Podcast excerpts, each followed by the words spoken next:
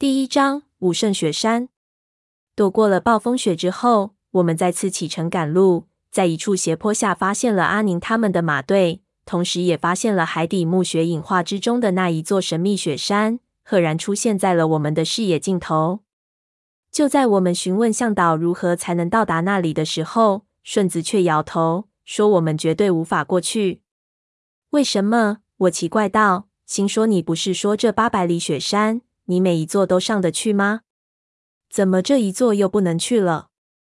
顺子解释道：“那座山叫三圣山，这山只有非常小的一部分在我们这一边，雪线以上到那一边都在朝鲜的边境里，我们进不去。”胖子愣了一下，问道：“我靠，不会吧？三圣山难道就是当年彭总司令抗美援朝的时候？”志愿军后勤部队建设战后生命线时候翻的第一座雪山。顺子点头道：“对，就是那山，海拔三千四百多米。翻过这山，就是朝鲜的丘陵地带。”我一听就心说坏了。三圣山这个地方，当过兵的或对近代中国历史感兴趣的都知道，天下最难过的三条边境线，一条是印度和巴基斯坦，一条是以色列和黎巴嫩，还有一条。就是三圣山的这一条只有十四公里长的边防线。其实，中国和朝鲜两国历来是友好国家，熟悉的人都知道，在长白山的西坡可以非常轻松地越过边境线，并没有太多的关卡。在九十六年左右，中国长白山林区萧条的时候，有很多人经常越境挖掘一种叫做高山红景天的中草药赚钱。虽然朝鲜兵也抓，但是中国人跑得溜，大打游击战。加上很多来偷挖草药的都带着烟酒，给赚了也能用烟酒脱身。所以一段时间下来，西坡的这条边境线已经名存实亡了。唯独三圣山的这一段边防线却仍然封锁得非常严密。原因没有人知道，据说是因为这段边境线是中国与朝鲜的老边界，雪线以上就是朝鲜国境。抗美援朝的时候，为了快速运输战略物资进朝鲜。山上修了很多的临时战略通道和地下工事，两方都能通过这些通道迅速派兵，所以不严防不行。现在我们的食物储备不允许我们从边上海拔非常高的那几段边境绕过去，那唯一能赶上进度的办法，就是走直线从三圣山口直接过中朝边境，然后进入雪顶。那我们的麻烦就不是什么玄之又玄的奇淫巧术和粽子。而是非常实在的八十一式自动步枪的子弹和少则排多则连的正规军。其他几个人或多或少的也知道三圣山的情况，也都面露愁色。我们交换了一下眼色，合计着下一步怎么办。潘子安慰我们道：“你们别急，边境上偷偷过境的路肯定有，在这里当过兵的顺子肯定知道，我们可以说服他带我们过去，到时候多给他点钱就行了。”说着就去问顺子，没想到顺子竟然坚决地摇了摇头，说道：“不行，没可能。那边能上山的道路就这么几条，全部都是高岗，十米一个探照灯，从山脚上就全是军事禁区。虽然人不多，但是岗哨很密集。别说过境，你要靠近我们自己那边的哨子都不可能。”我服役当时接到的命令，看到任何陌生人进入视野，马上就会朝天开一枪警告你，如果你还不退，第二枪就直接打你腿了，不带一点理由的。胖子问：“那咱们买点水果带上去，装成老百姓来慰问行不行？”顺子笑道：“老板你也太会说笑话了，当然不行。一来这不是能混水摸鱼的地方，二来这里哪里去找水果？冰天雪地，我们提着水果到长白山的雪线以上，比空手还可疑。”胖子啧了一声，说道：“那怎么办？这条破线就打死过不去了。我就不信，马其顿防线都给突破了，这还能有马其顿防线强？你他娘的是不是嫌钱少？需要多少你就直接说。”顺子为难的挠头：“哎呀，这不是钱不钱的问题，要是真有办法，我还会和钱过不去。你们要想到朝鲜去。”早说我就不带你们走这条道了。现在既然来到了这里，我真没有办法。顺子说的没有一点商量的余地，我们都有点意外。不过这一带并不富裕，这个边境也不是什么大罪。如果真有办法，顺子应该不会瞒我们。华和尚他们没什么主见，走到陈皮阿四边上，问老头子怎么看。其实也就是继续走还是回去的问题。继续走的话，就必须像顺子说的，绕到其他的边防线，时间可能要延长一倍，而且最后几天得饿肚子爬山。不继续走，就是回去休整，重新再来。也就是说，这几天都白爬了，各种辛苦全部白费。我自己倾向于继续走，不知道三叔部署了如此急迫行动的目的。阿宁他们的队伍又给了我很大的压力，脑子就希望能够早点见到三叔试完。当然，当时有这样的想法，是完全不知道在饥饿中攀爬雪山的痛苦。陈皮阿四叹了口气。显然也没有预料到这事情会这么麻烦。这些个长沙的老瓢把子，在自己的行里只手遮天，杀人放火什么都敢干，但是一碰到和官面上扯上联系的事情就蔫了。所以说，平不与富斗，富不与官争。他想了半天，也不说话，眉头就越皱越紧。我有点着急，看了闷油瓶一眼，想问问他的意见，他却完全不参与我们的讨论，只是看着远处的雪山。不知道在思考什么东西，好像这一切都和他没有关系。商量来商量去，一下子谁也拿不出个办法来。正在一筹莫展的时候，一边的叶晨叫了我们一声，我们停止说话，往山下一看，发现阿宁的马队又开始向前面移动了。看他们出发的方向，目标毫无疑问就是那三圣山。很多的物资从马上卸了下来，随意丢弃在雪地里。大概是为了减重，加快行动速度。山下的雪地里看上去一片狼藉。叶晨奇怪地说：“奇怪了，这些家伙不知道前面是边境线吗？他们的向导吃什么的？要真像顺子说的，背着这么多武器过去，不是给人家练实弹射击吗？”我摇头表示不可能。我知道他们公司的习惯，肯定有当地的向导，而且也许不止一个。这样专业的私人考察公司最擅长的就是调研和公关，这里的形势他们了解的绝对比我们清楚，而且肯定在来之前就定下了固定的路线，不会轻易更改。胖子怀疑顺子的业务能力，就问他这怎么解释？是不是有别人知道的路他不知道？顺子眯着眼睛看了看道，这样走只有一个可能，就是他们是想从前面的山口。绕到其他山上，然后绕过那段边境线，在朝鲜境内再转向三圣山。风险虽然也大，但是比冲击边防线要好很多。他们的队伍比我们庞大，食物充足的话，或者朝鲜方面打通关节的话，的确有这个实力做长途的跋涉。那怎么办？要不要跟上他们再说？叶晨转头问陈皮阿四。陈皮阿四摇了摇头，也不说话。突然指了指另一边，三圣山边上的一座白雪皑皑的小山头，问顺子：“那是什么山？”顺子拿起望远镜看了看，道：“那是小圣雪山。那一座山是在我国境内的。三圣山和小圣山，加上还有那一边的大圣山，通称五圣。”陈皮阿四又问道：“从这里走，能不能上到这小圣山上去？”话音一落，所有人都一愣。都不知道这老头子想干什么。顺子也有点奇怪，道：“问题是没有，一天就到了，而且那里离岗哨很远，风景不错，就是路不太好走。”陈皮阿四拍了拍裤子上的雪，站起来对顺子道：“行，带我们去那里就行了。”众人摸不着头脑，花和尚马上提醒道：“怎么了？老爷子，到那里去，太浪费时间。”咱们没食物能维持这么久了。陈皮阿四摆了摆手，指了指一边连绵的山脉，道：“这里山势延绵，终年积雪而又三面环顾，是一条罕见的三头老龙。大风水上说，这就是所谓的群龙座。这三座山都是龙头，非常适合群葬。如果这天宫是在中间的三圣山的悬崖峭壁上的，那边上的两个小龙头，应该会有皇后或者近臣的陪葬陵。”三头龙的格局非常奇特，三个头必须连通，不然三龙各飞齐天，龙就没有方向，会乱成一团。葬在这里的子孙就会兄弟残杀，所以如果有陪葬陵，陵墓之下必然会有和中间天宫主陵相通的密道。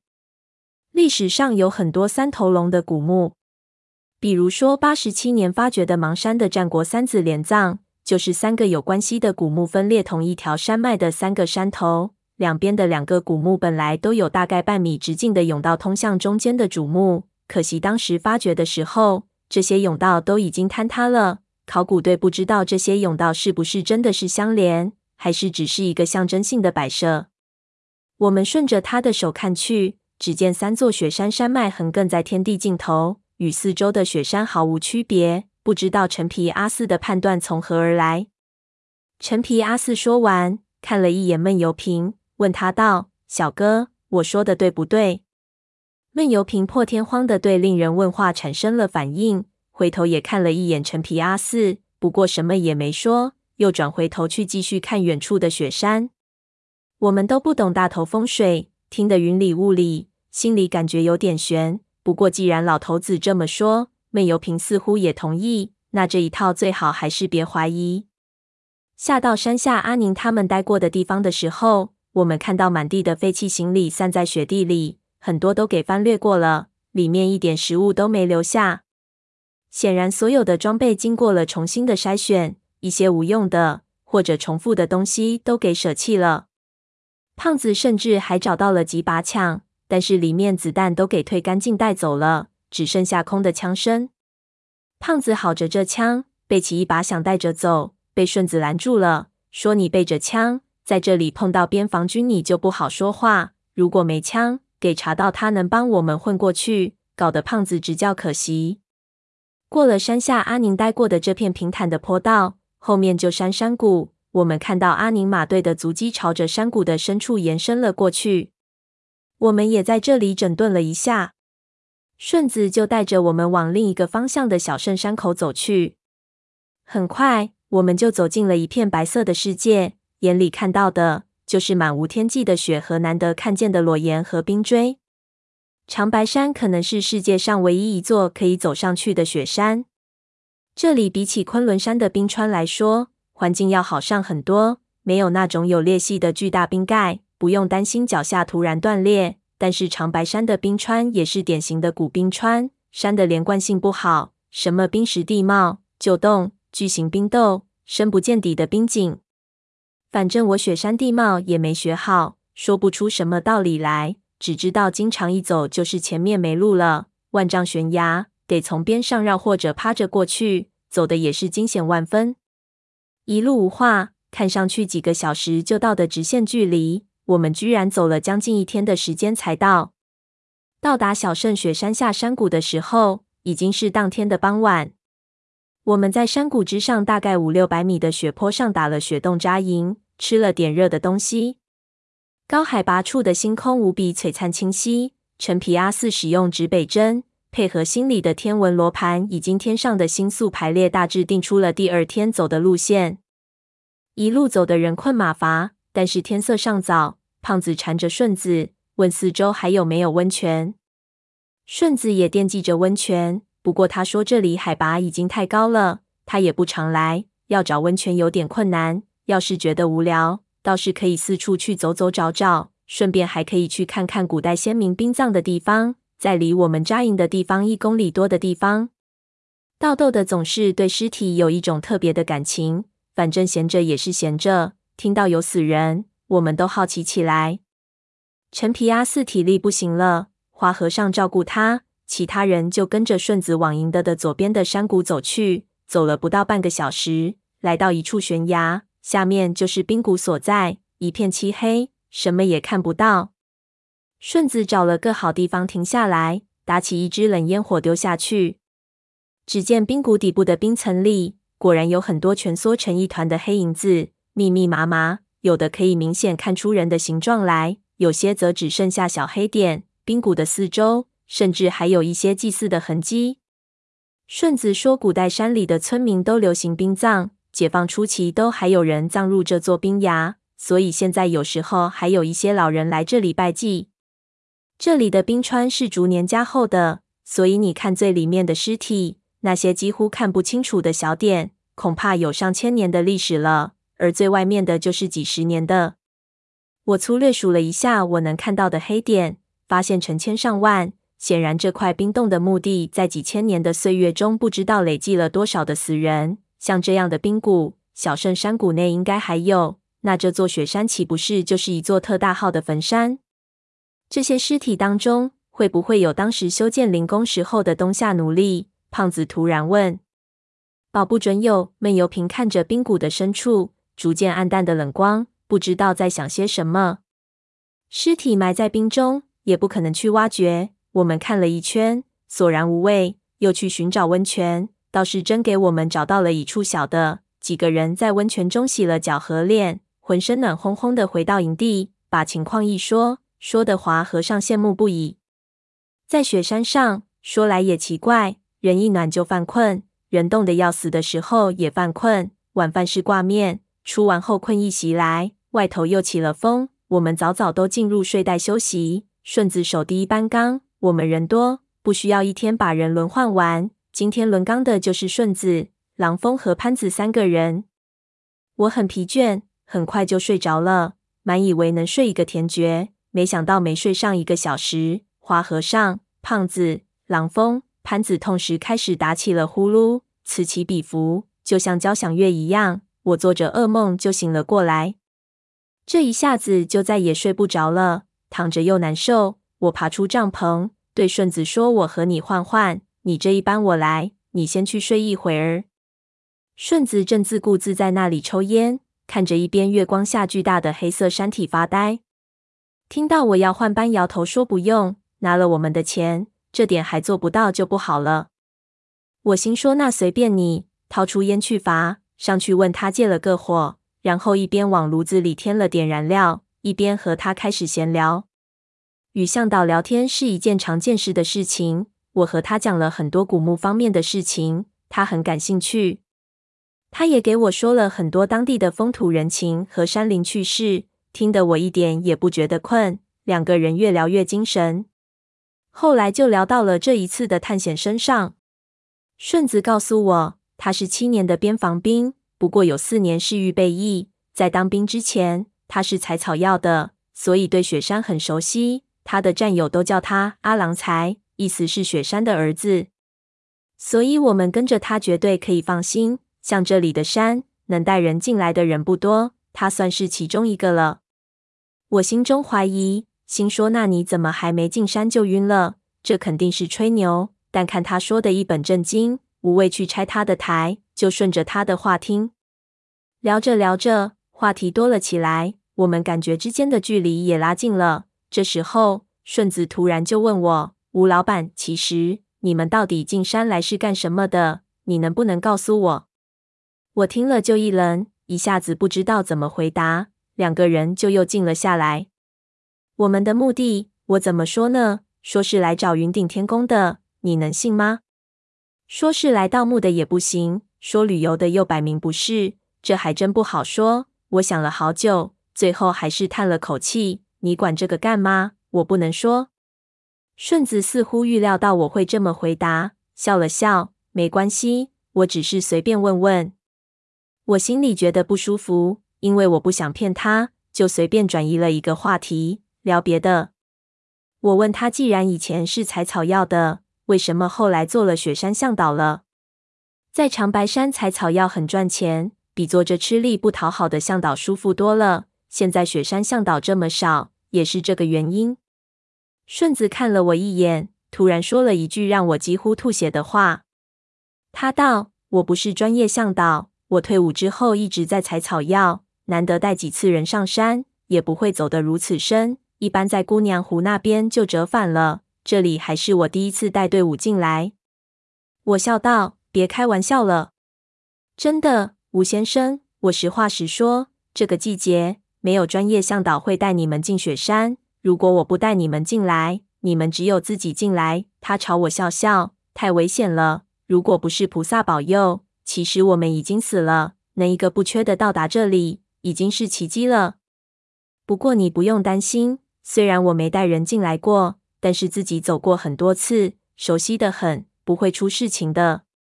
他说话的表情非常严肃，一看就不是在开玩笑。我心中暗骂，又奇怪道：“那既然这么危险，你还带我们来？你就这么缺这点钱吗？”顺子意味深长地看了我一眼，道：“钱也是一个因素吧，还有一个原因，是因为我的父亲，他十年前失踪了。当时他也是带一批人进雪山，和你们要走的路线差不多，但是最后整批人都消失在了山里。”我隐隐约约就记得，当时找他的那几个游客和你们的装扮很像，也是在冬天，也是非上山不可。所以我看到你们，就突然感觉到自己一定要跟着你们来。一来我不希望你们像我父亲一样死在里面；二来我有一种很幼稚的想法，也许你们进山的目的和十年前那批人是一样的，那也许我能够知道我父亲到底出了什么事情。当然，这只是我的臆想。他自嘲地笑了笑。我的父亲也许只是单纯地遇上了雪崩，给掩埋在这一片雪山里了。我领悟到，所以你才问我们进山的目的。顺子不好意思地点了点头。哎，你不明白那种知道父亲就长眠在这片雪山里，却无法见到的感觉。我没想到顺子的内心还有如此细腻的时候，不禁有点刮目相看。以前一直以为他只是一个油嘴滑舌的普通导游而已。不过十年前进入雪山失踪的游客和我们打扮的很像，难道也是来找云顶天宫的？我心里咯噔了一下，不过随即又否定了自己的想法。不，不可能！在长白山里，能让一个人失踪的地方太多了，不可能有这样的巧合的。他的父亲可能遇到了什么意外，而在山里遇难了。顺子看我不说话，以为自己刚才的那个问题问得有点过分了，对我道：“吴老板，我看你和其他人不一样，才和你说这些。希望这些东西你别和其他人讲，我怕他们会有顾虑。”我心说，我肯定不会讲你是第一次带人来这里，不说陈皮阿四会拿你怎么样，胖子都可能会打死你。于是点头答应。这时候，第二班的狼峰从帐篷里走了出来，打了和哈欠，看到我们两个在聊天，很意外。顺子收拾收拾东西，在雪地里放了泡尿，就去睡觉了。我和狼峰无话可说，也打了和招呼，回去睡觉。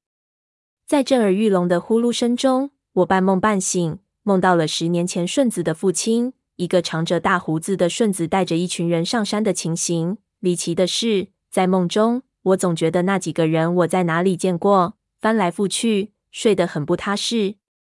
第二天天不亮，开始顺山脉走势继续往上走。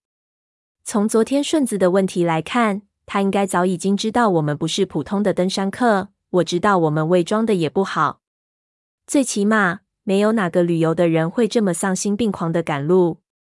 但是我们也管不了这么多，反正他做长白山的导游。早有接待各种神秘团队的觉悟。这里每年的偷猎者、大韩民族朝圣者、偷渡采药人，没有一千也有八百，每个人都有秘密。我们是干什么的？就让他去猜吧。山腰之上的路更加难走，很多地方的路都是斜的，头顶上又是万丈高的积雪山峦，极容易雪崩，不能大声说话。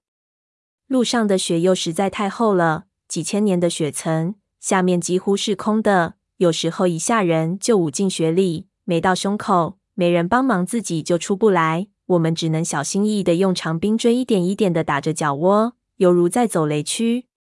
胖子脚程最快，这和他以前有过雪地探险的经验有关。他一路走在最前，因为高山反应，我们的舌头开始发麻。除了陈皮阿四偶然修改行进的方向，最后四周只剩下喘大气的声音。整个世界安静的似乎已经没有了生命。